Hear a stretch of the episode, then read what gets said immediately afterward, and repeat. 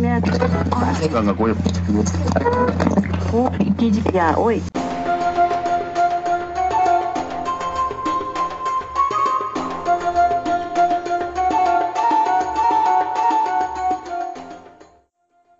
Bem-vindos ao nosso QG, Ensaios do Mundo Contemporâneo, diretamente para você. Aqui quem fala é Lucas Dias e hoje eu estou acompanhado de Heloísa Marques Oi, gente. e do Daniel Gatti. Fala pessoal, tudo bem? Hoje nós vamos falar sobre a Copa do Mundo do Catar e a sua repercussão no cenário internacional. No dia 20 de novembro terá início um dos maiores, se não o maior evento esportivo do mundo, a Copa do Mundo. Essa será a 22ª edição do campeonato e terá como palco o Catar, uma escolha que tem gerado grandes debates desde o seu anúncio. No episódio dessa semana falaremos sobre como o país sede da Copa se tornou o que é hoje e qual é a sua postura no âmbito internacional. Também abordaremos como o tema dos direitos humanos e como se deu o processo de escolha realizado pela FIFA. O Catar é um país localizado no Oriente Médio que tem como seu líder o Emir Ahmad Al Thani. Ao título de curiosidade, Emir é um nome que se dá aos governantes de algumas províncias muçulmanas e significa descendente de Maomé. Sendo um emirado absolutista, o país possui o status de Estado soberano há menos de 60 anos, uma vez que boa parte da sua história a região pertenceu ao antigo Império Otomano e logo após a queda deste mesmo império, o país ficou sob domínio do Reino Unido até o ano de 1971, data em que conseguiu a sua independência. Ademais, ele é banhado pelo Golfo Pérsico e contém aproximadamente 900 trilhões de metros cúbicos de reserva de gás natural em seu solo, sendo do tamanho de apenas metade do território de Sergipe. O Catar tem hoje quase 3 milhões de habitantes, sendo a maioria deles estrangeiros e apresenta a maior renda per capita do mundo. Após a sua independência, foi fundada a Qatar General Petroleum, empresa estatal que se tornaria a administradora das operações envolvendo o petróleo do país. Ela tem sido fundamental para que o Catar se tornasse atualmente um dos países mais ricos do mundo. Nos últimos anos, o Catar foi alvo de bloqueios no espaço aéreo e também foi alvo de diversas sanções econômicas.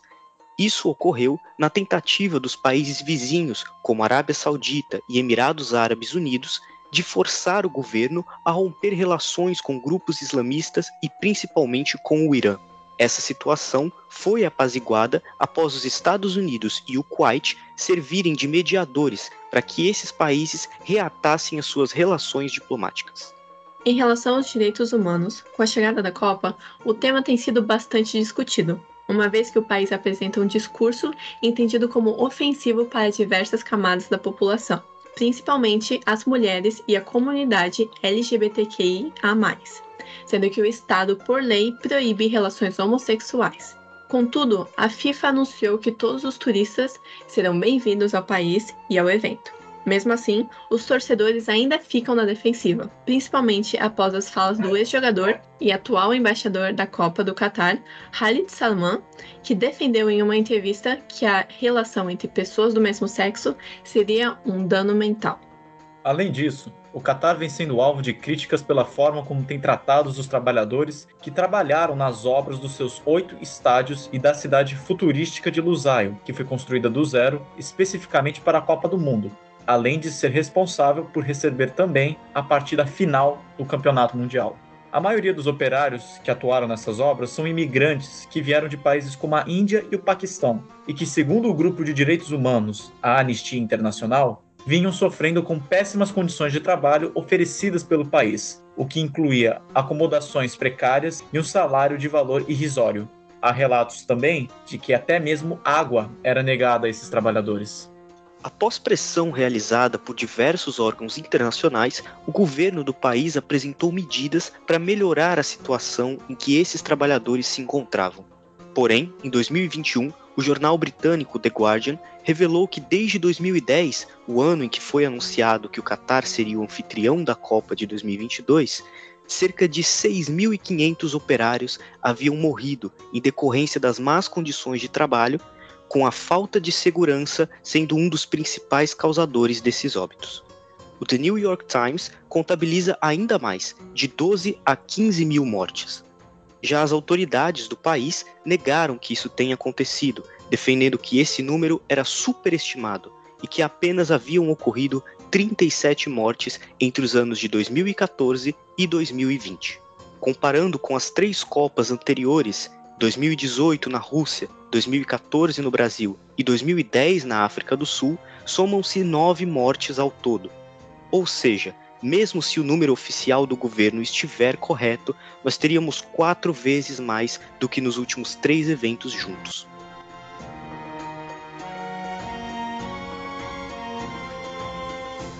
Percebemos então que o Qatar carrega uma das Copas mais polêmicas dos últimos tempos. Mas por que escolhê-lo como país sede? A história do país com o futebol não é tão recente assim. O país, por meio do Qatar Sport Investment, QSI, é detentor do Paris Saint-Germain, atual clube do Neymar, Mbappé e Messi, três dos mais caros e principais jogadores desta Copa do Mundo. A aquisição do clube se dá por meio da Qatar Investment Authority, um fundo de investimento soberano controlado pelo emir do Qatar.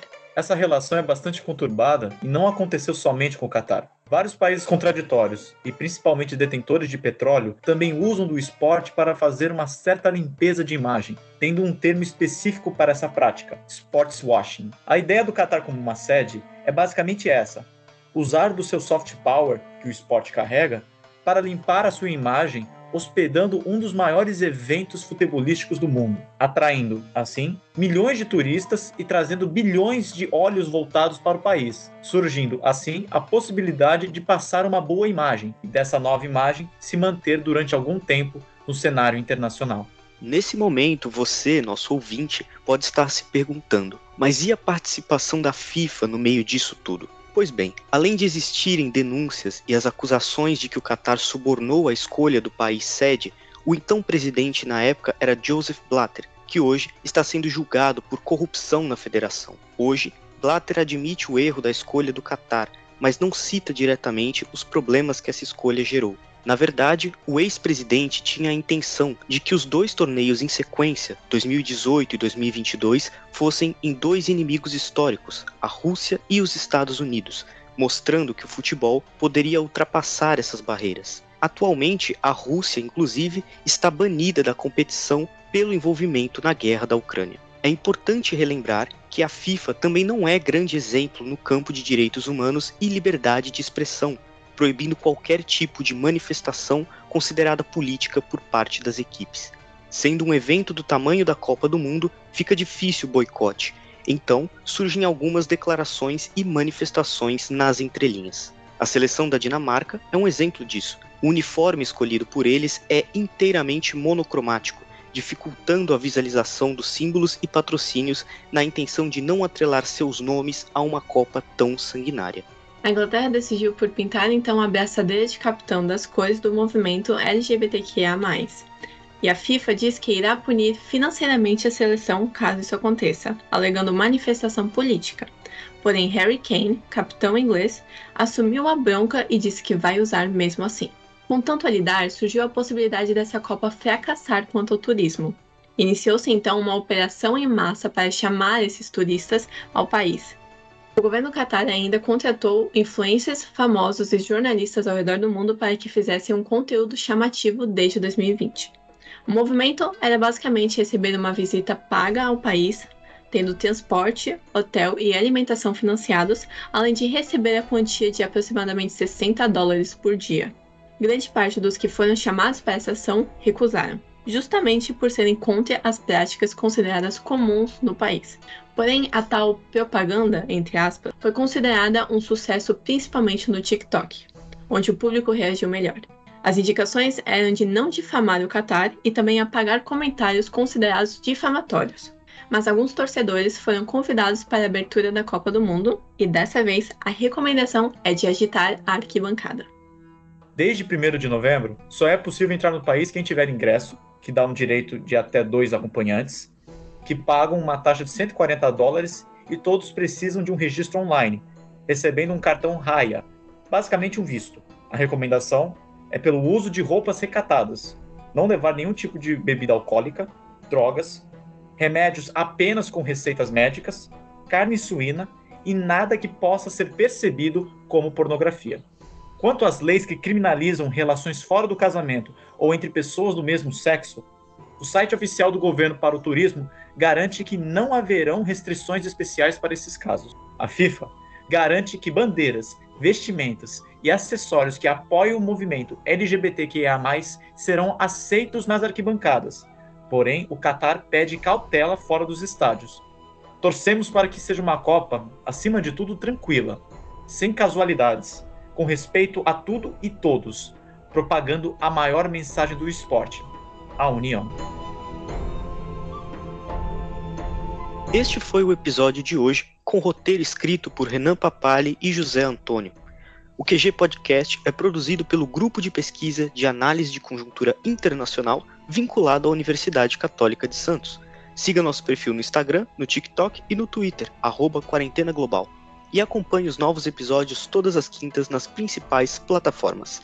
Fiquem saudáveis, fiquem seguros e rumo ao Hexa. Até mais.